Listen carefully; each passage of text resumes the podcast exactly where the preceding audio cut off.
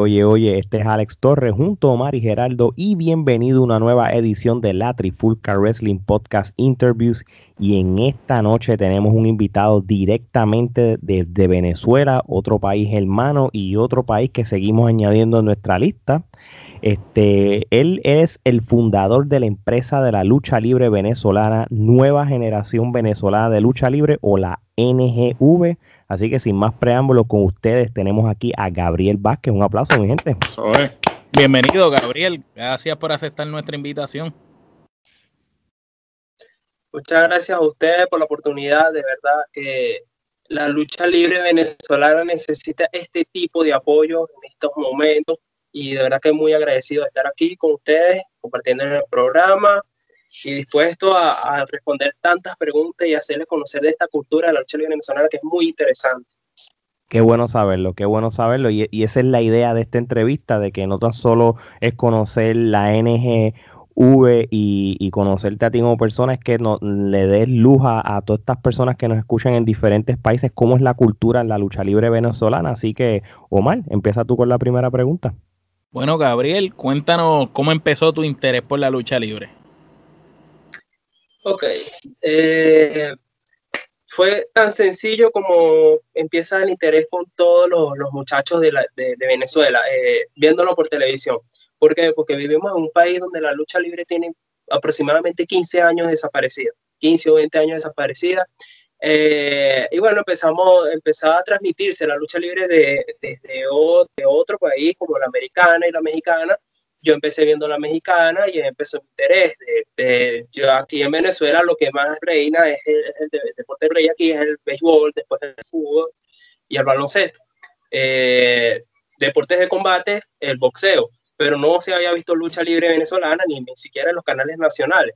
En los canales de, paga, de, de cable, empezó a transmitirse la lucha libre mexicana y ahí fue que me empezó mi interés, empecé a interesarme por la cultura de, la lucha libre mexicana, las máscaras, todo. De ahí salté a la lucha libre americana y fue que dije, bueno, aquí en Venezuela tiene que haber, aunque sea alguien que conozca de esto, que, que me pueda orientar para yo aprender esta disciplina.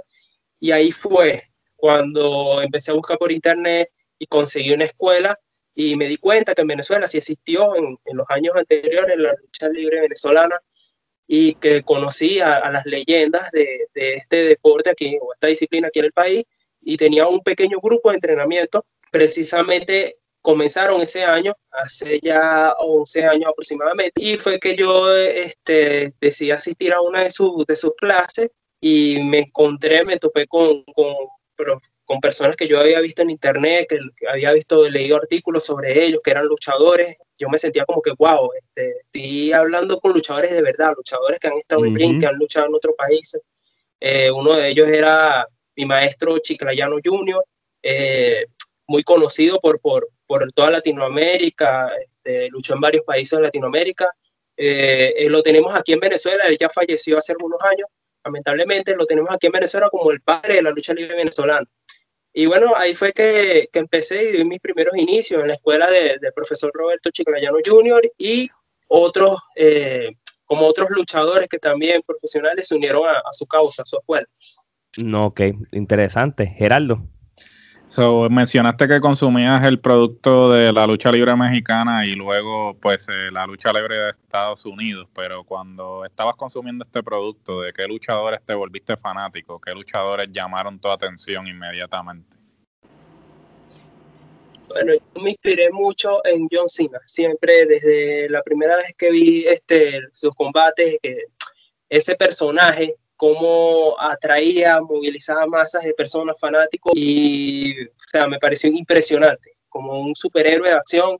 empecé con John Cena y Undertaker, eh, es un personaje, digamos que, que como nunca muere, no muere desde hace mucho tiempo y cuando y me sorprendí más cuando empecé a preguntar a personas que ya tenían cierta edad, ya, ya mayores adultos, yo era un muchacho todavía, y empecé a preguntarles y me dijeron que sí, que sí conocían a Undertaker, que era una figura que tenía ya tiempo. Y fueron esas dos, dos este, figuras que, que a mí me inspiraron. También había un luchador que, este, que siempre lo admiré, llamado, ahorita se llama Max Sider en, en, la WWE. Evan la lucha libre se llamaba Bourne. Exactamente. Y empecé a ver este, empecé a ver la marca extrema de la WWE, no sé, ya bueno, ya, ya estoy nombrando la WWE, no sé si puedo seguir nombrando marcas. Seguro, seguro, tú empecé a ver la marca extrema. Ok, empecé a ver la ECW y fue que este conocí a Evan Brown y, y ya con, con, ese personaje volador fue que a mí me, me como que quise desarrollar mi, mi escenar dentro de, de la lucha libre, como que quise desarrollar cómo yo quería este, accionar en un combate. Y bueno, el estilo aéreo, el estilo aéreo es un maestro del estilo aéreo, ahí fue que fui conociendo también al Rey Misterio y esa, esa gama de luchadores aéreos y se puede decir que es mi lucha, mi, mi tipo de lucha favorita, que es el estilo aéreo. Pero sí, me inspiré más que todo con ellos y esas son, yo pongo como mis tres figuras o, o las tres personalidades con las que yo me inspiré para lucha libre, Edward Brown, John Cena y Undertaker. Interesante, de Interesante verdad porque tienes uno que es un personaje este, que ha pasado décadas, tienes otro que, que, tiene un dominio espectacular del público y del micrófono, y tienes un fantástico luchador en, en Matt Seidel o Evan Bourne, así que eh, es interesante y es una mezcla poco común porque varía de generaciones, estás incluyendo tres generaciones distintas ahí. Oye, Gabriel, antes que, vayamos este, en, las preguntas como tus primeros entrenamientos y, cómo decidiste ir a la industria, a mí me gustaría saber que nos hablaras un poco o, lo que pudieras este, decirnos sobre esa época dorada de la lucha libre en Venezuela. Este, me dijiste que al principio de la entrevista de que hubo como un, como un lapso de tiempo de 15 años que, que no hubo lucha libre hasta la era de ahora. Este, ¿Cómo era la lucha libre para, los tiempos de antes en Venezuela y, donde mencionaste este, luchadores o leyendas como el profesor Roberto Chiclayano? Este, ¿cómo, ¿Cómo fue esa época dorada de la lucha libre en Venezuela? Si nos puedes decir un poco. Ok, aquí es que se pone un poquito más interesante la, entrevista porque es lo que yo quería dar a conocer.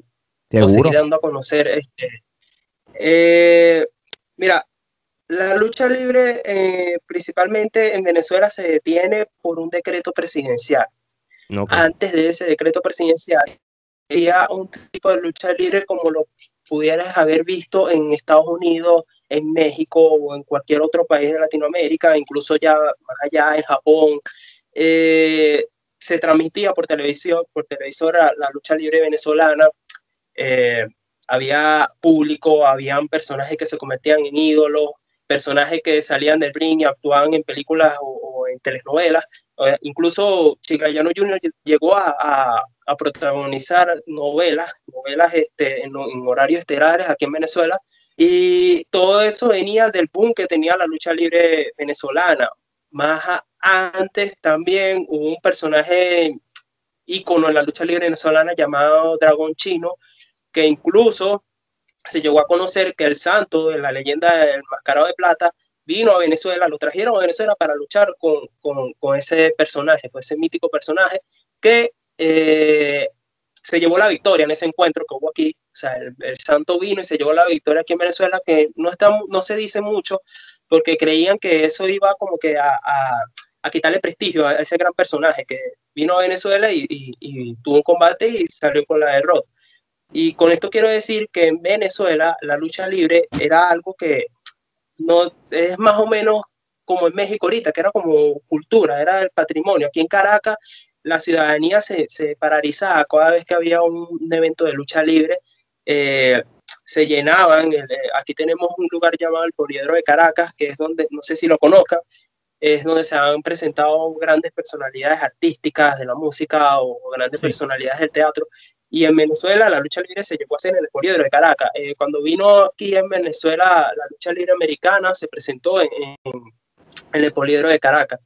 Y ya después de esa época dorada, donde había muchas personalidades, porque te puedo nombrar, te nombrar Chiclayano Junior, también está Chiclayano Padre, el mismo Dragón Chino, Dar Búfalo, Eh, pregunta pregunta que te hago, disculpa que te interrumpa. Eh, para esa época, que hablas de la época dorada de la lucha libre en Venezuela, ¿era común las máscaras? ¿Era parte de la cultura de ustedes en la lucha libre o no? Porque te pregunto, porque en diferentes países de Latinoamérica se utilizaban mucho las máscaras, hay otros que no.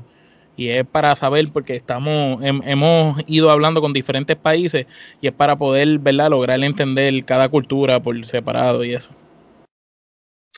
Claro, lo que pasa es que con las máscaras sí era cultura aquí en la lucha libre venezolana de antes, porque vino de, es una mezcla, la lucha libre en Venezuela es una mezcla de México o otros lugares de, Latinoamérica. Y se, era cultura la máscara, sobre todo en México. Y todos los luchadores que, o sea, que empezaban a entrenar lucha libre se sentían inspirados en esas personalidades enmascaradas de, ya estaba establecido lo que era el Santo y Blue Demo, y y obviamente portaba una máscara, era ya algo como que un símbolo, o sea, quiero ser luchador por tener mi máscara y defender mi honor con mi máscara. Ahora, después de ese, ese freno de la lucha libre venezolana, que tuvo por el decreto presidencial y llegó este, nuevamente ese intento, esa lucha por, por, por restablecerla, hubo una mezcla de culturas, hubo una mezcla de estilos, vamos a decirlo así, porque quedó el estilo anterior que querían poner los, luchadores que ya venían de esa época y los chamos, los nuevos, los que estábamos comenzando, que ya no íbamos un poquito más a lo que era el estilo o la cultura de la lucha libre americana, o vamos a hablar de la WWE. Eh, entonces, ¿qué es lo que pasó? Que entonces ahí se mezclaron, se mezclaron las dos cosas, la lucha libre latinoamericana con la americana, entonces los, los chamos que, que, están llegando también, porque hay tres generaciones, la más nueva se, se fijaron más que todo en las luchas libres japonesas, y por eso es que la lucha libre venezolana es como una mezcla, no, no pudiera decirte que, que, es un solo estilo, son varios estilos, son varias culturas que nos inspiraron, y bueno, es por eso que, que tiene como que tres etapas. Ahora, eh, hubo ese freno, no se, no se mantuvo la lucha libre venezolana, hubo ese freno en, en el año 2000, y en el año 2010 apenas es que se podían conocer exhibiciones, no, no eventos, sino exhibiciones en la calle, que empezaron por una lucha, después tenían que sí tres combates, eran invitados por, por exhibiciones de boxeo, de eventos deportivos, y era un poco triste porque no, no había ni siquiera un cuadrilátero ya de lucha libre en Venezuela, no lo hay actualmente. Eh, había que luchar en brines de, de boxeo adaptados a la lucha libre porque no es igual, ni siquiera las cuerdas es igual. Es peligroso que un luchador profesional haga vida dentro de un cuadrilátero de boxeo. Entonces se ha tenido que adaptar un estilo diferente a lo que se ve en otros países. O sea, un estilo de lucha libre venezolana adaptándose a esos recursos. Y ahí es que empieza a cambiar todo. Empieza a cambiar y, y, empieza la, la, mezcla, como la mezcla de varios estilos. Ok, interesante, de verdad que muy interesante el background de, de, de esa época de, de, la lucha libre venezolana versus lo que tú vas a, a, hablar ahora, que más o menos tenemos una idea. Omar. Bueno, ya nos contaste ahorita por encimita de cuando habías empezado a entrenar con Chiclayano Junior, pero queremos saber cuándo como tal tú decides pertenecer a la industria de la lucha libre y por qué. ¿Qué fue lo que te motivó? Ya sabemos que era fanático, pero ¿qué te motivó más allá? Y, y ¿verdad? ¿Cómo lo tomaron tus padres? Bueno, eh, yo creo que me, incluyo, me incluyo a mis padres, este, ningún, nadie, ningún padre va a tomar bien que un hijo vayan a hacer vida en un deporte de, combate. Y yo no entendía eso, pues como todo muchacho, decía, bueno, ¿por qué no me apoyan? Esto es lo que me gusta. Pero una vez una, una luchadora que es amiga mía chilena llamada Alessandra, y le mando un saludo, eh, me dijo, bueno, imagínate a tu mamá recibiendo golpes dentro del ring, a, a, ti no te va a gustar. Y ahí fue cuando yo lo entendí, o sea, nunca le va a gustar, nunca, siempre van a tener ese miedo. Y, y entonces yo me hice el reto de que yo tengo que demostrarle que, que la lucha libre no solamente eh, violencia, o que no lo es, no es violencia, es una disciplina que te forma como persona. Y ahí fue como que empecé como a mostrarle el lado, el lado bonito, porque todo, todo estilo de vida tiene un lado difícil y un lado bonito. El lado bonito viene después del camino difícil. Entonces cuando eh, mis padres empiezan a ver cómo se moviliza este, mi personaje, mi figura, empiezo a a, ser líder de grupo, empiezo a, mejorar ya en tanto los aspectos, digamos, de, estudio, de trabajo, de, de personalidad, eh, mi ritmo de vida empieza a cambiar, empiezo a, tener una vida, en hacer ejercicio, ir al gimnasio. O sea, como, como persona me está ya formando en mejor aspecto. Ahí es cuando se dan cuenta, mira, la lucha libre, además de, de, darnos miedo por lo que es, también forma buenas personas. Bueno, o los que lo llevan por el buen camino. Y ahí fue que como que tenía, empecé a tener ese, ese apoyo. Lo que más me motivaba, para responder tu pregunta, eh, a ser luchador es eso mismo, la vida, la vida que, que, tenía con eso, este, como, y el reto. Como estaba en un país que no había lucha libre, no existía lucha libre, yo dije, bueno, yo quiero ser yo, uno de los pioneros para que esto renazca nuevamente, quiero que, que ser reconocido en eso y es lo que me gusta. Entonces, ese fue mi reto, eso fue lo que dije, yo lo voy a lograr, lo voy a lograr, eh, voy a montarme este proyecto en el hombro y voy a, voy a seguir en esto y también de ahí es que nace la idea de crear la nueva generación venezolana de lucha libre. Y bueno, eh, básicamente eso fue lo que a mí me, motiva, o sea, eh, en creer en algo difícil y quererlo, quererlo salir, pues, sacar el proyecto adelante, porque es algo que era inexistente. No, ok, muy bien. Geraldo. ¿Cómo fueron esos primeros entrenamientos con el profesor eh, Chiclayano Jr. Y, qué aprendiste de él? Ok, eh, yo empecé a entrenar eh, con, en, el proyecto de Chiclayano Jr., pero con un profesor llamado El Incógnito. Después fue que conocí a Chiclayano Jr. Los primeros entrenamientos del incógnito aprendí lo que es mi base, mi base de lucha libre profesional. Ya cuando tenía cierto, cierta experiencia, como unos meses después, fue que conocí a Chicrayano Jr. y ahí conocí lo que sería mi estilo, porque él, él creyó mucho en mí. O sea, yo me sentía como que yo no puedo mostrar mi estilo de lucha libre porque no sé si está mal o está bien, me sentía inseguro en esa parte. Y lo primero, lo primero que aprendí de Chicrayano Jr. es que me dijo, siempre tienes que estar seguro de lo que haces o de lo que quieres hacer. Eh, si crees en esto con el corazón, entonces hazlo y ahí fue que yo empecé a, demostrar lo que yo quería hacer dentro de la lucha libre venezolana. Fue la primera cosa que aprendí de él. Lo otro que aprendí también es que él me dijo, me decía siempre, mira, si tienes una meta, hazla, cumple, la cumple, sigue adelante, eh, aunque sea difícil. Yo llevo muchos años en esto, yo he vivido la gloria de la lucha libre venezolana, como también he vivido este, eh, la etapa en que, en que, se derrumbó y aquí me tiene, eh, sigo adelante. Incluso yo lo llegué a ver ya en su última etapa de, de, su enfermedad que le dio y él seguía, él seguía. Y eso fue otra de las cosas muy importantes que aprendí de él, la perseverancia. Incluso yo lo vi una semana antes de, fallecer y él me dijo, si algo llegara a pasar, eh, yo quiero que sigas, yo quiero que sigas adelante con esto, no abandones a los muchachos ni a las nuevas generaciones que vienen, porque la lucha libre venezolana no va a morir. O sea, la esperanza o, las ganas de los muchachos no va a morir. Se puede detener, se puede parar el patrocinio, se pueden parar los eventos, pero los muchachos que van a querer ser luchador no, no se van a acabar. Y ustedes, yo te tengo a ti, Gabriel, y tengo a otros muchachos que ustedes pueden convertirse en los futuros líderes de este proyecto.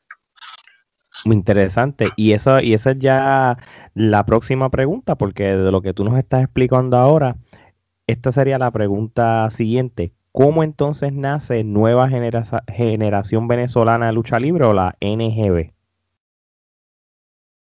Ok, la Nueva Generación Venezolana de Lucha Libre nace después del fallecimiento de, de Chicrayano Jr. Eh, ¿Por qué nace eh, NGB? Eh, en Venezuela todavía está la, la época en que solo se hablaba de los luchadores de los años dorados y no fue como un acto de rebeldía, sino que yo pensé, wow, mira, aquí hay chavos que le están poniendo, o sea, le están poniendo jóvenes, pero no tienen el respaldo, sino que simplemente se habla de, de los, de los de antes.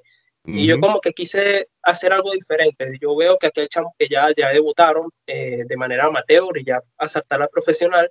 Uno de ellos era Celo Ochoa, que quiero aprovechar de mandar un saludo y darle gracias, porque gracias a él es que se, se está llevando esta entrevista y gracias a ustedes también. Eh, y saludos a, y, saludos a Axel Ochoa de nuestra parte también, que él también este, mm, estaba buscando la manera de, que la lucha libre venezolana este, se diera a conocer. Así que saludos a Axel de parte de nosotros. Continúa, disculpa. Exactamente, fue una de las personas que, que ahorita, por cierto, la está partiendo ya en, Chile, está esforzando, se ha pasado por mucho también. Y bueno, así como él, casi o todos los, los, chamos venezolanos queriendo ser reconocidos, queriendo que, que su nombre se, se dé, o sea, dé la vuelta al mundo, porque nosotros estamos en esto, es por eso precisamente, ser reconocidos por lo, lo, que somos y por lo que nos gusta hacer. Y empecé a crear una página de una red social de Facebook sí. para que las personas se sintieran eh, en cercanía con, con, los chamos nuevos y empezó a tener seguidores, eh, empezamos nosotros a grabar nuestros entrenamientos, empezamos a grabar las cosas que hacíamos y empezamos uh -huh. a subir a las redes sociales. Eso este, tuvo buena receptividad y ahí es que eh, eh, empieza el apoyo de algunas personas que, que trabajaron con Chiclayano Junior y, y, conseguimos algún sitio para entrenar, incluso sitios para hacer eventos. Se empezó a movilizar otros muchachos en, en, en la región de Maracay con, con, otra, con otro circuito de lucha libre y empezamos a hacer eventos en conjunto, aquí en Maracay, en Caracas. Y ahí es que hace NGB su primer, su primer evento, después de tanto tiempo de entrenamiento, tantos tropiezos, tantas puertas cerradas, hicimos un evento en el, en el centro de Caracas, que el lugar era pequeño, pero tuvo gran, gran eh, asistencia. Eh, tuvo muy buena crítica y desde ahí, desde el primer evento de NGB, empezamos a hacer durante ese año varios eventos y es que se empezó a escribir como digamos el legado de NGB. Y bueno, NGB, básicamente respondiendo a la pregunta, nace de ahí, de Chiclayano Junior, eh, fallece y tomó la iniciativa junto a otros muchachos, porque NGB no solamente fue de, de, Gabriel Vázquez, sino de muchos muchachos que pusieron su granito de arena, o un gran grano de arena, y nace de ahí y empieza a conformarse es como que aquí estamos la nueva generación, la sangre joven, queremos escribir la lucha libre venezolana uh -huh. tal y como lo hicieron los, los antepasados. Muy bien, muy bien. Omar. Bueno, cuéntanos cómo nació tu personaje de Dragon Noise, ¿verdad? Y cuál fue esa primera lucha que hiciste como Dragon Noise. Háblanos de, de ese encuentro. Ok, eh, el personaje de Dragon Noise nace eh, gracias a Chiclayano Junior. Él fue el que me bautizó con ese nombre. Eh, yo vengo de, de, las artes marciales mixtas. Yo hacía Muay Thai y Jiu-Jitsu brasilero. Eh, es lo que me dedicaba antes de, de, de, empezar lucha libre y también durante, porque yo empecé la lucha libre y seguía haciéndolo de manera amateur, no profesional.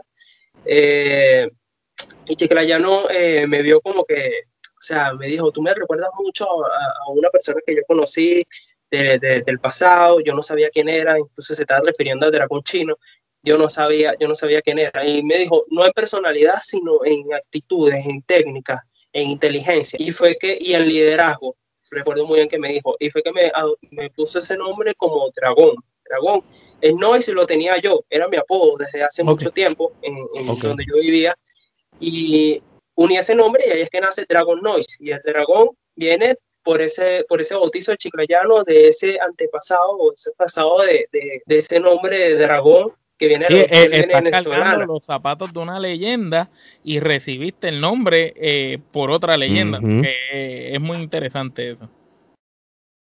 Exactamente, y para mí ha sido un honor portar ese nombre de, de dragón, más allá de que viene de leyenda, sino de la persona que, que me inició en la lucha libre venezolana, que es eh, Chiclayano Junior. Mi, primera, mi primer combate, eh, recuerdo que fue en Maracay, no fue en NGB, obviamente no, había nacido en NGB, eh, fue en, una exhibición y yo representé a la escuela de Chiclayano Junior, representé a Caracas, porque era Caracas y Maracay. Estaban otros muchachos. Recuerdo que en ese evento también estaba Acel Ochoa, estaba empezando dando sus primeros pasos. En la lucha estelar estuvo él, yo estuve en la primera de telonero y yo llegué a Maracay ese día a, a combatir y, y, resulta que yo me bajo del, del, del, autobús que venía desde Caracas y llego a, a, Maracay y me dicen, mira, ya tienes que montarte y, y el, el, lugar donde se iba a presentar el evento estaba más o menos a tres cuadras de, de, del terminal y me dice, ya tienes que presentarte, tienes que correr al lugar, tienes que correr al sitio. Y bueno, me llevan en una camioneta, yo llego, paso, ya está el público ahí, ya está todo, yo nervioso, eh, llego, me visto, me cambio, me pongo mi traje cuando salgo al lugar, este, se me olvida todo. Yo dije, mira, esto es lo que yo siempre quise, quiero hacerlo. Eh, el referee especial para ese combate era Chiclayano Junior, recuerdo. O sea, mis nervios aumentaron más. Imagínate. Y cuando yo salgo, te puedo decir que, que eso fue, eh, bueno, me sentí muy bien, y, pero lamentablemente muchas cosas en ese combate salieron mal. Muchísimas cosas. Y cuando terminó el combate, me llevé la victoria ese día, pero cuando me terminó el combate yo me quería retirar.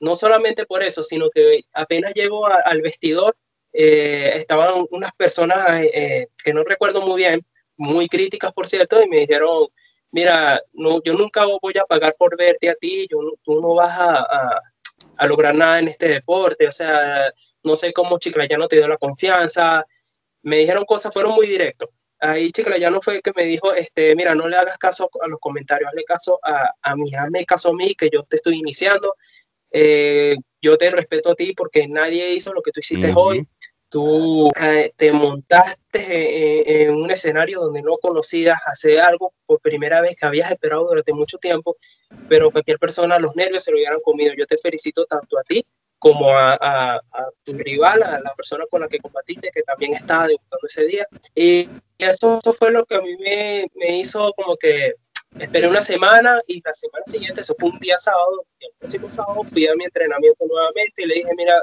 eh, profe, estoy aquí, voy a empezar desde cero y vamos de nuevo, que yo de verdad siento que tengo mucho que demostrar aquí. Interesante, de verdad que sí. Y mira, sabes que el mejor consejo lo, conseguiste de, de, tu maestro, de tu profesor, de una leyenda. Así que tuvo más peso de que otros críticos te lo hubieran dado. Así que qué bueno que, no te quitaste, Gerardo. So, ya mencionaste el primer evento de la NGV, eh, que se llamó Renacimiento. Eh, ¿Cómo te sentiste en ese primer evento oficial? Como, como bien dijiste, pues fueron muchos meses de preparación y finalmente pues la culminación fue ese primer evento. ¿Cómo, cómo te sentiste en ese primer evento? Ok, Renacimiento viene después de una larga batalla, como ya lo había comentado antes, eh, en el momento que, que, llega el día del renacimiento, después de tanta promoción, publicidad, que yo veo en, en, los papeles de la, de la, promoción mi cara como, digamos, no digamos como la cara de, de, de, la NGB, porque yo considero que en ese momento éramos todos, todos los que estábamos cumpliendo esa misión, pero como la imagen central, eh, primero me llena de nerviosismo, después de que yo empiezo como que ahí tenía yo una persona que era un luchador antepasado que me estaba ayudando con la dirección, pero estaba yo ya como en la dirección, o sea, era, era un evento que yo estaba organizando. Empezó los nerviosismos, que todo eh, saliera bien, eh, me tuve que transformar en luchador y también en promotor, en, en, técnico de sonido, en las luces, estar pendiente de todo. Y bueno, llega, llega, llega la hora de que se va a hacer el evento y, y, faltaban cinco minutos para mi combate y yo aún no me había podido cambiar, o sea, no, no había podido este, ir y, analizar, eh, pensar en, mi combate, hasta que yo dije, bueno, sabes que si, si a mí me tocó esto, yo lo tengo que hacer. Claro, no es que, no que diga que Gabriel Vázquez o, Dragón se encargó de todo, muchachos también hicieron su parte, pero justamente me tocó en ese momento lo que sería la, el mayor trabajo eh, me pongo mi, mi, traje, salgo a, a, luchar. Cuando salgo ahí, este, veo a la gente, veo lo que logramos. O sea, la NGB su primer evento movilizó como lo había movilizado de esas personas antepasadas. Y ahí es que yo digo, wow, o sea, ya el camino se está forzando, se, se está forjando, el camino es allá y, me sentí de maravilla. O sea, eh, me llevé la derrota en, ese, en ese evento pero me sentí muy bien. Después, este, muy no, te, llevaste la derrota como luchador, pero como organizador, ¿verdad? Y funcionario de lo que fue preparar el evento, te llevaste la satisfacción de ver el público allí eh, apoyándolo, luego de tanto tiempo de no haber eh, lucha libre allá. Así que eso tiene que ser una satisfacción mucho más grande que cualquier victoria de lucha. Exactamente, y que a, diferencia de, mi debut, este, bueno, que ya de, de NGB, de, de, de Maracay, al primer evento de NGB, ya yo había tenido otras experiencias en, en, en otros circuitos de lucha libre, pero a diferencia, yo, sentí eso como un debut, y a diferencia, ya cuando llegué al camerino no conseguí críticas, sino conseguí felicitaciones, conseguí este, abrazos de, de, o sea, lo están logrando, lo lograste, has avanzado mucho y eso me hizo sentir muy bien. Además que lo primero que pensé fue, en, ya nombraba a, mi profesor Chicrayano Jr. y y bueno, en mi mamá, que siempre he pensado en mi mamá después de que de, cada lucha o antes de cada combate, y eso es lo que a mí me, me motiva muchísimo también. las personas que me están esperando en casa, que están orgullosos. Mi padre también estuvo ese día en Renacimiento en, en el público. Y si, eso es lo que más a mí me, me, mueve, me motiva, que mi familia vea lo que estoy movilizando, lo que estoy logrando, porque eh, ellos también saben lo mucho que, lo que a mí me ha costado esto y que es un país que no, que no existe lo que, lo que estamos haciendo. Exacto.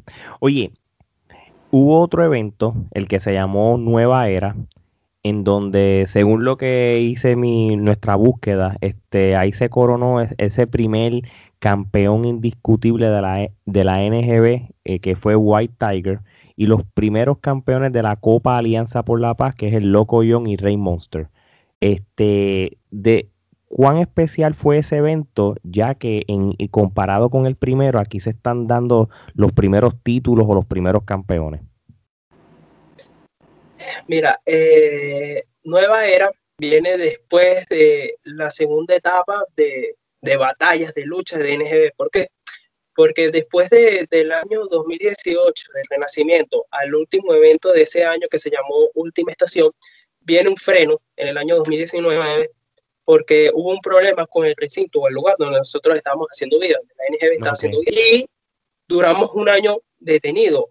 Eh, en ese, durante ese año, muchas personas, porque NGB, para responderte muy bien la pregunta, NGB eh, tuvo muchos problemas internos, muchas personas decidieron tomar otro camino, decidieron volverse luchadores independientes, y en NGB se quedó prácticamente con personas que estaban comenzando. Eh, entonces me tocó nuevamente preparar a esos muchachos que ya llevaban algún tiempo, pero no estaban preparados o actos para hacer un evento de tres o, cinco meses. Y ahí ya yo me, me mentalicé, eh, NGB se va a tener que detener, después de ese impulso, impulso que tenía, se va a tener que detener para preparar a estos muchachos, ya que corre mi responsabilidad si yo pongo a los muchachos a hacer un evento, si yo saco a los muchachos y pasa algo. O sea, todos los ojos de, de muchas personas, incluso que se habían ido del país, que me han estado apoyando, estaban en mí.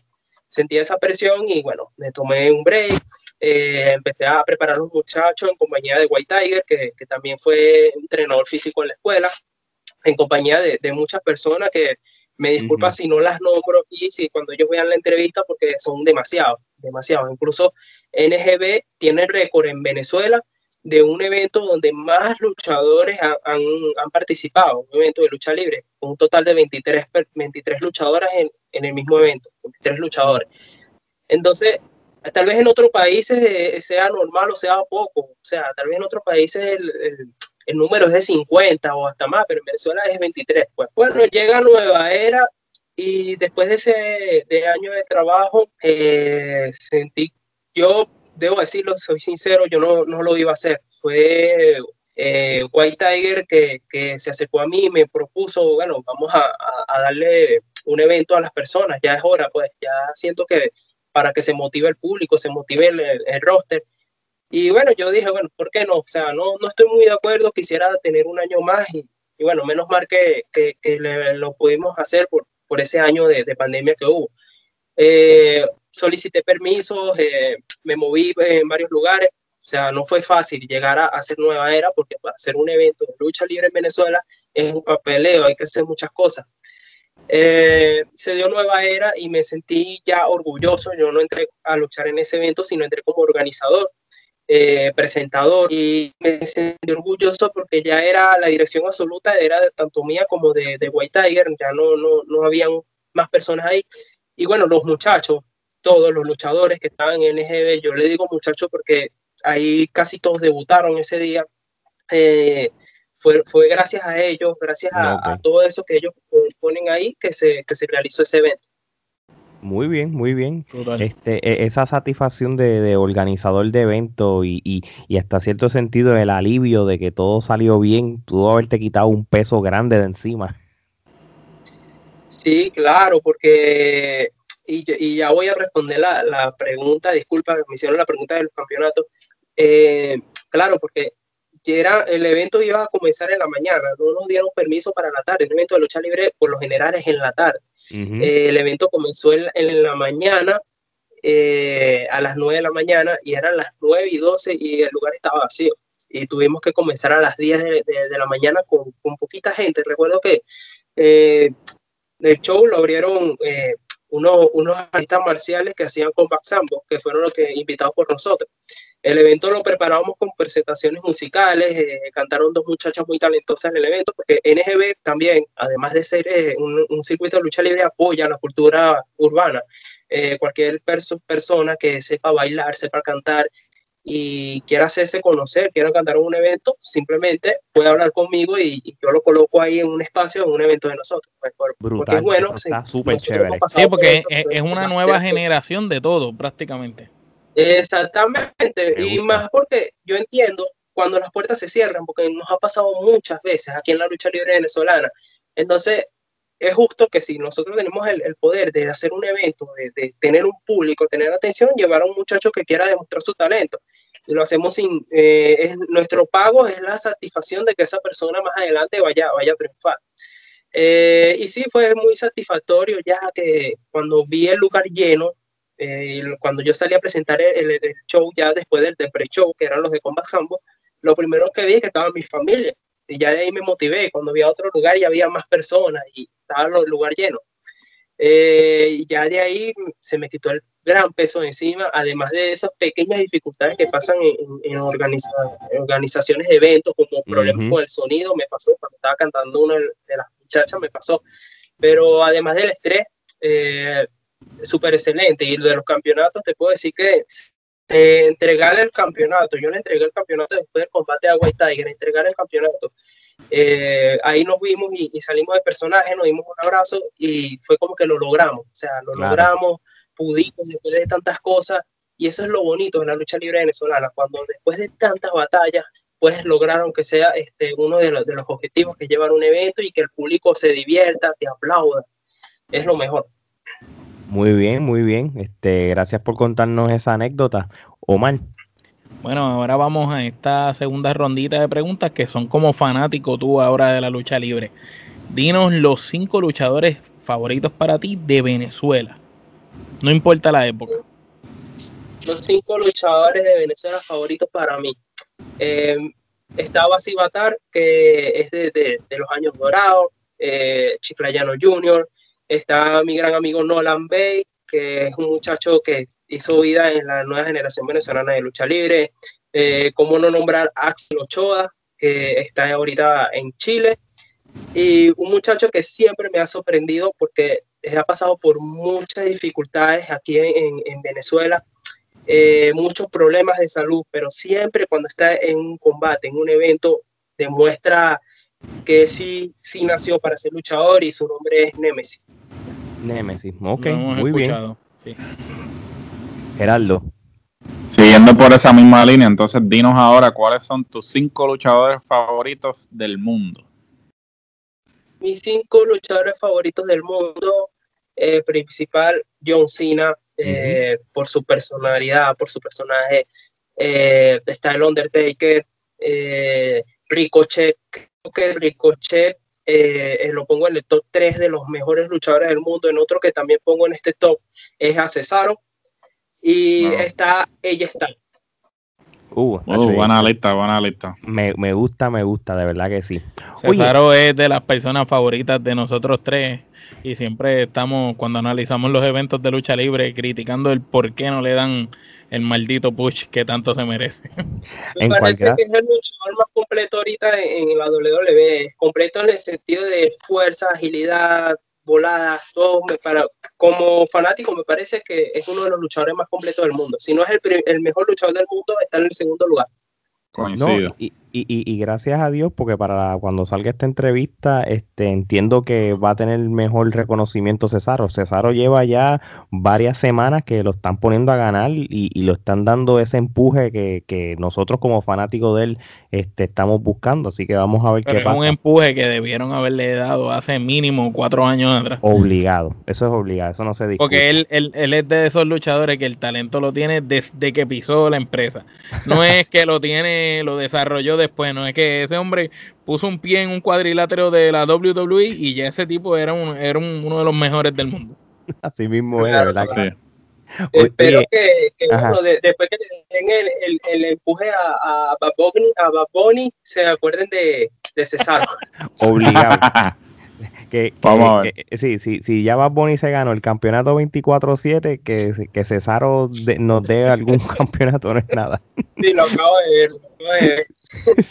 Que Cesaro se lo quiten unos premios, olvídate de eso. Así mismo es. Así que ya se sabe que para la fecha que se grabó esta entrevista, Bad Bunny ganó el 24-7, un 15 de febrero.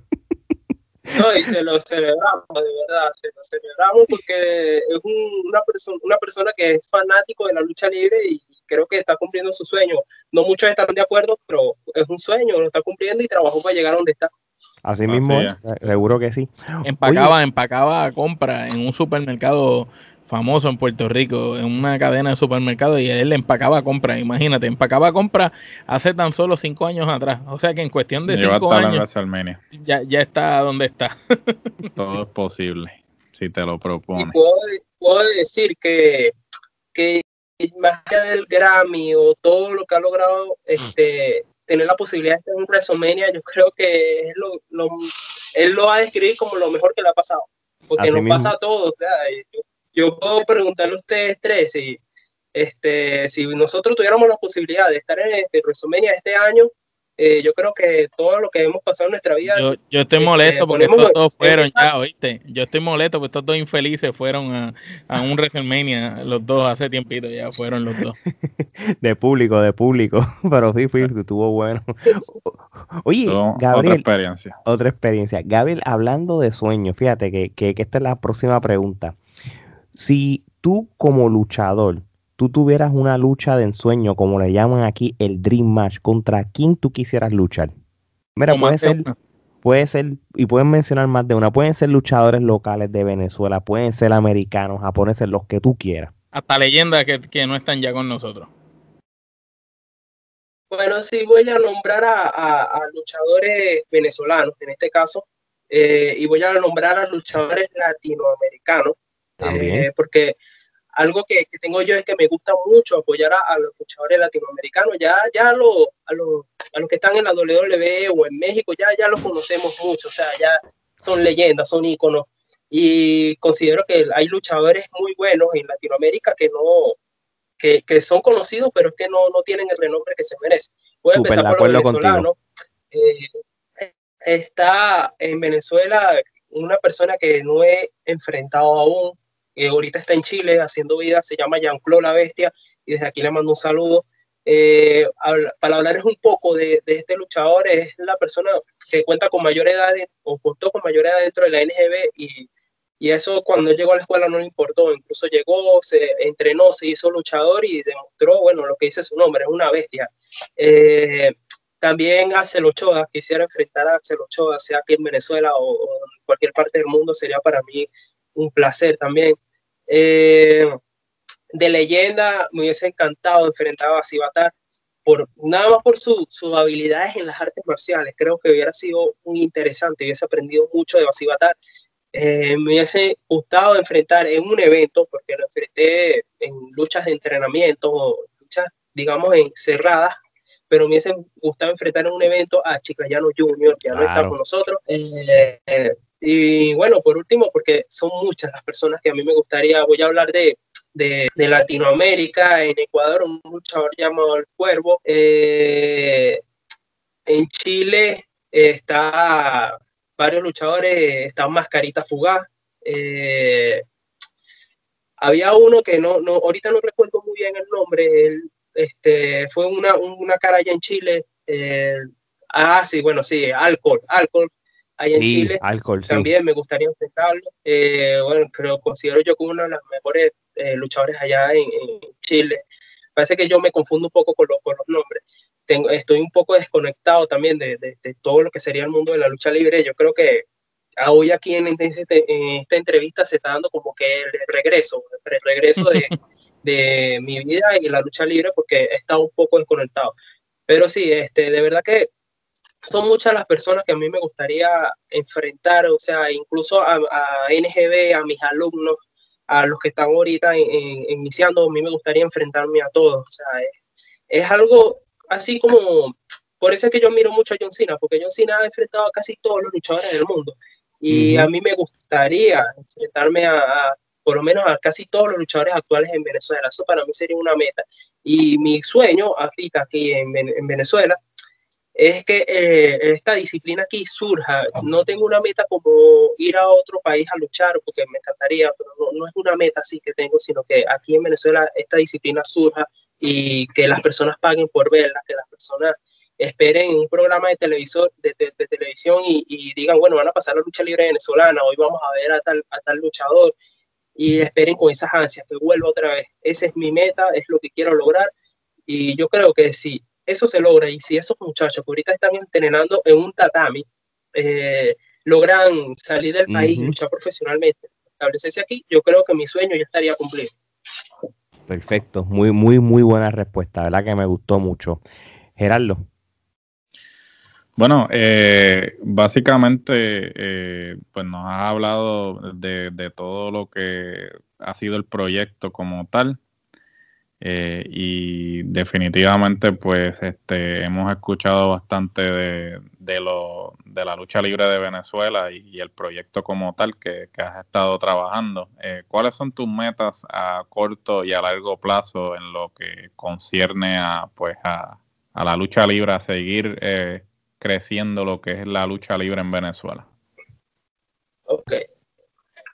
Ahora es un poco complicado mantener lo que serían los objetivos a corto plazo por la situación de pandemia. Eh, porque obviamente cuando eres organizador o director de una, de una, empresa de lucha libre tienes que pensar en la seguridad de, tu personal. Eh, con los muchachos ha sido un, poco, un tema complicado ya por la situación que sigue en Venezuela, eh, porque da como ese temor de, de, hacer los entrenamientos, de, de llevarlos constantemente cuando existe un riesgo de, de contagio con, con, el, con el COVID.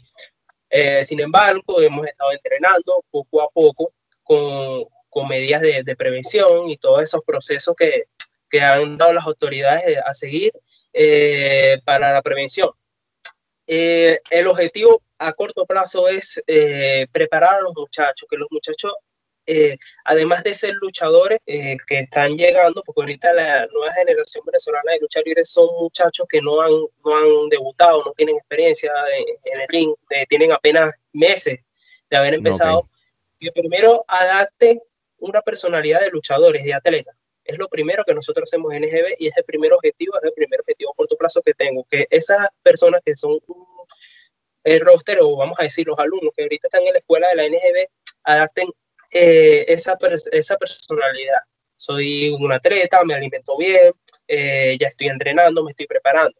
El objetivo a largo plazo, que, ya lo, como ya lo mencioné, es que todos esos muchachos puedan tener o hacer vida profesionalmente en la lucha libre venezolana.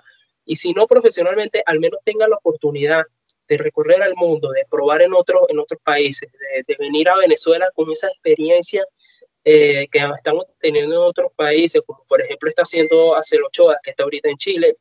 En cualquier momento, cuando Acel Ochoa venga a Venezuela, ese hombre va a ser una enciclopedia, pues este, todo el mundo va a querer hablar con él y preguntarle, mira, ¿cómo te fue? ¿Qué aprendiste? No solamente Acel Ochoa está en, fuera del país, está Nolan, La Bestia, otro luchador llamado Skriller, en fin, hay varios que están fuera de Venezuela. En, en, México está Walter Bamba, que es, anunciador aquí en Venezuela eh, y son varios los muchachos que se han ido. En España hay otro luchador llamado, no, me recuerdo muy, bien el nombre, pero eh, no se ha mencionado mucho. Este, yo he conversado un poco con él. En Colombia también está Ultimate Scorpio, que es aquí de Venezuela. En fin, este, que todos esos muchachos que están ahorita aquí tengan esa oportunidad de recorrer el mundo, de aprender de todas las culturas de la lucha libre, de hacerse conocer y venir a Venezuela con enriquecidos de, de esos conocimientos y bueno, darle aquí con todo a la lucha libre venezolana, porque de que aquí va a surgir, va a surgir. Muy bien, muy bien. Gerardo. Ahora vamos a pasar a una sección que se llama el toma y dame. Este, esta sección consiste en que te voy a decir eh, un nombre y entonces me vas a decir la primera eh, palabra o frase que te venga a la mente sobre ese nombre. Y comenzamos. El chamo de oro, Axel Ochoa. Perseverancia, sacrificio, eh, grandeza. Eh, es lo que se me ocurre cuando, cuando me hablas de, de hacer Ochoa, perseverancia, sacrificio, grandeza y logro. Chiclaca, eh, Chiclayano Jr. Eh, maestro de maestro, eh, campeón, una gran figura, padre de, de, la disciplina en Venezuela. White Tiger. compañero, rival, contrariedad, eh, odiosidad, pero también trabajo arduo y mucha seriedad. AJ Alex. AJ Alex, eh, juventud, eh, perseverancia, coraje y, y gana. Bufón. maestro en ascenso, eh, atleta del año, eh, persona de confianza y rival también este, soñado. Interesante. El Loco John. Loco John, gran personaje, eh, muchacho de mil batallas, perseverante también. Y con ganas de, de comerse al mundo. Comando. Comando, eh, artillería pesada, eh, eh, fuerza, juventud, resistencia, 10 hamburguesas al día. y, bueno, gran amistad. Sagitario. Sagitario, eh, persona de mucha confianza, eh, gran amigo, eh, un buen alumno y mucha lealtad por la NGB. Némesis. Némesis, rival dentro del ámbito, mi compadre y mi gran amigo, fuera de él, gran persona, buen amigo, muchacho también de mil y un batalla. Arcade. Arcade, eh, sorprendente, revelación. Eh, un este, exponente del estilo aéreo y una caja de sorpresa. La NGV. La NGV es lo que sería algo que voy a recordar toda mi vida, eh, como que lo que me marcó. Es un tatuaje que tengo yo en, el corazón y algo que contar a, mis nietos, a mis hijos y, bueno, a, todos los amigos que yo puedo tener ahora en adelante. Sería, para resumirte en una palabra, eh, mi corazón. Dentro de, de, aquí del pecho está el logo de la NGB. Muy bien. Y para finalizar, Dragon Noise o Gabriel Vázquez. Dragon Noise es lo que sería el reto la persona que, que se formó de todas las amistades, de todos sus alumnos, de su familia, de esas personas que lo quieren. Actualmente de mi esposa Fabiola, Dragon Noise es lo que sería este el personaje de estoy aquí, estoy aquí, eh, voy a ir adelante. Muchos decían que no lo íbamos a lograr, pero en esta persona, en Dragon Noy, está la lucha libre venezolana caminando. Eh, Gabriel Vázquez, hombre trabajador, hombre de familia, eh, curioso, que le gusta mucho estudiar, fanático de la lucha libre y simplemente hombre de oportunidades. Muy bien, muy bien. Bueno, este, ahora vamos para las preguntas finales, así que Omar. Bueno, sabemos que eres muy joven todavía, que tienes un futuro brillante por delante y, y tienes en tus hombros echar la lucha libre en Venezuela hacia adelante, pero cuando tu carrera culmine, ¿cómo tú quieres ser recordado? ¿Cuál tú quieres que sea el legado que Gabriel Vázquez le deje a la lucha libre latinoamericana? Quiero que todas las personas que vayan a hacer vida en la lucha libre venezolana ahora en adelante se fijen o lean en mis memorias lo que sería el trabajo que no solamente Gabriel Vázquez hizo, sino esa gran lista de personas que estuvieron conmigo, dándole todo por el todo. Y disculpa que me alargue un poco en la, respuesta, pero es el tiempo tranquilo. Gabriel Vázquez entrenó con los miembros de la lucha libre venezolana, sea independiente, eh, Venezuela Wrestling Club, eh, NGB cualquier empresa o, escuela que ahorita exista y desconozca su nombre, entrenó con casi todo, incluso conoció o inició o estuvo en el, primer entrenamiento de casi todos los, los, miembros de este medio de la lucha libre venezolana y estuvo con ellos entrenando en parques, en grama, en, en, lugares donde no había ni siquiera una colchoneta donde uno pudiera practicar bien, cómodo, caer. Eh, en tatami, en prestado de, de, de karatecas, de artistas marciales. Eh, estuvo en lugares donde fue a entrenar y, y, se le cerraron las puertas. Dijeron, mira, ya aquí no entrena. Estuvo en eventos donde le dijeron, mira, aquí, como pasó en última estación, aquí ya no pueden hacer eventos. Con el público afuera esperando para entrar, ya no pueden hacer eventos tuvimos que movilizarnos a otro lugar donde nos prestaron a hacer el evento. Eh, tantas adversidades. De igual forma, eh, quiero que me recuerden por esto. A pesar de las adversidades, eh, yo solamente sonreía. decía Never Give como esa gran persona que ya les he hablado mucho, que es una de, mis grandes este, figuras que me motiva. Eh, me reía, tomaba lo mejor y decía, un luchador, aunque reciba golpes y golpes y golpes y golpes, siempre va a la victoria. Eh, los golpes más fuertes que he recibido yo en mi vida no, no son en el ring, son fuera de él. este, son golpes a la moral, a la autoestima. Y aún así, eh, yo considero que no me voy a detener por nada de lo, de lo que pase. Ahorita la lucha libre venezolana ya va para dos años. Yo tengo detenía, yo tengo 18 meses sin subirme a, un combate, a sin ver acción. Y yo digo que en algún momento voy a, voy a seguir, voy a luchar. Eh, si hay un problema, lo voy a solucionar.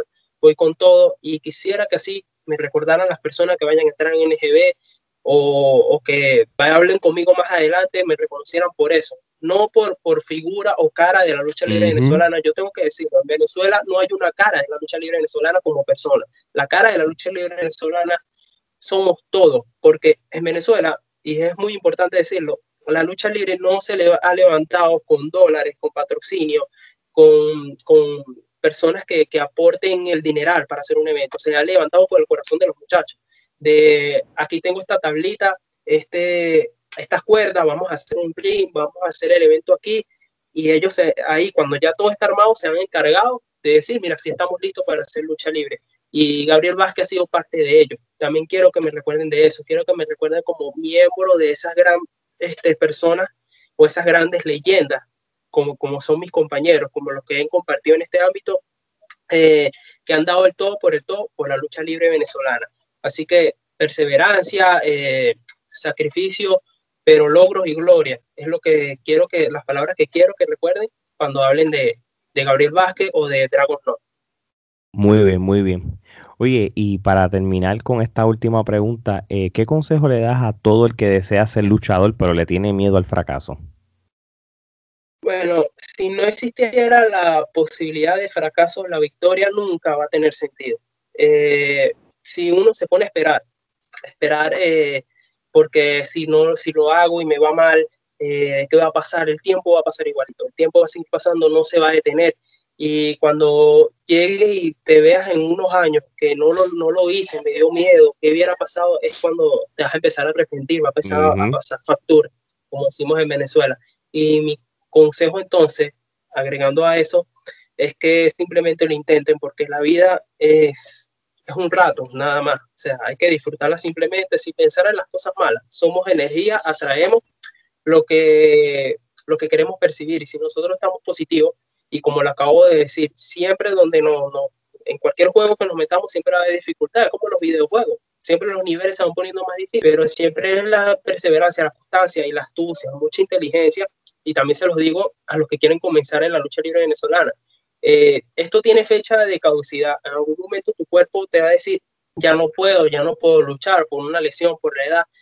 pero lo importante es tener la gloria en lo que hiciste en ese tiempo, ser una leyenda, convertirte en una leyenda, pero lo que te va a quedar es el estudio. O sea, se lo digo a los chamos que, que están empezando, eh, ya sea en Venezuela, en otro país, que, que la lucha libre sí da un, un, buen dinero, o sea, puedes vivir de la lucha libre, pero en algún momento va a tener fecha de caducidad. El cuerpo o el físico te va a decir, mira, ya detente, una lesión o algo, pero te va a quedar esto astucia. Puedes pasar entonces con esa habilidad de los negocios a, de ser luchador a ser un, promotor exitoso. Y ahí es que uno tiene que complementarse, complementarse y también de esto es lo que hablaba cuando yo le, le digo a los muchachos de la lucha libre, de la nueva generación venezolana, mira, primero fórmense como personas, primero métanse en, en la cabeza personas de bien, personas inteligentes, astucias y atletas. Entonces, yo le doy ese consejo. Inténtelo, pero inténtelo con inteligencia. No lo hagan simplemente porque eh, lo vieron en televisión o piensen que es fácil. No. Asegúrense que es lo que quieren, inténtelo, pero de fracaso o por fracaso no se detengan. Muy bien, excelente respuesta, de verdad que sí. Te felicito porque es una de las mejores respuestas que he escuchado sobre esto. Oye, es la más coherente, es la más coherente que nos han dado a la pregunta. de verdad que sí. Oye, Gabriel, a los que quieran saber de la NGB, en, en, en, en, las redes sociales o en la página de internet? ¿Cuál es, en qué, ¿Bajo qué información podemos conseguirlos ustedes? Ok. Eh, actualmente, sí. eh, la página web de la NGB ha tenido un problema que se está solucionando, se está resolviendo, está caída ahorita, pero tenemos la red social de Facebook como Nueva Generación Venezolana de Lucha Libre Estamos también en Instagram como NGB Lucha Libre y en Twitter como NGB Lucha Libre. Eh, ahorita se está publicando más que todo el trabajo que están haciendo los muchachos en el entrenamiento. Como bien saben, no podemos hacer eventos eh, por la pandemia o, o, más allá de la pandemia, la situación de que no tenemos ahorita los recursos para hacerlo, porque si lo estuviéramos haciendo bajo un estricto proceso de, de bioseguridad y, y, en, y, en, espacios cerrados, sin público, para prevenir el, el contagio. Pero no, no, no, no, no podemos, en la realidad, ahorita se está trabajando en eso, podremos más adelante, o sea, no vamos a decir que se detuvo, sino podremos más adelante, pero lo que se está publicando es eso, se está trabajando en los entrenamientos, las personas pueden ver que la lucha libre venezolana sigue activa, que la NGB sigue activa, y conocer también a esos muchachos, porque la NGB no ha perdido su, su lema, o sea, seas luchador profesional o, o seas un, un comenzante dentro de la disciplina, con la NGB, igual las personas van a conocer tu, tu, trabajo, tu determinación y tus ganas. Si te quieres dar a demostrar dentro de este medio, con mucho respeto y respetando de que un luchador lleva una gran preparación, este, puedes presentarte como una persona que está comenzando con mucho respeto y humildad. Muy bien, muy bien. Este sí, este nosotros lo estamos siguiendo también en NGB de Venezuela, tanto en Instagram como en Facebook. Los pueden buscar, es fácil de buscar, es la única que existe.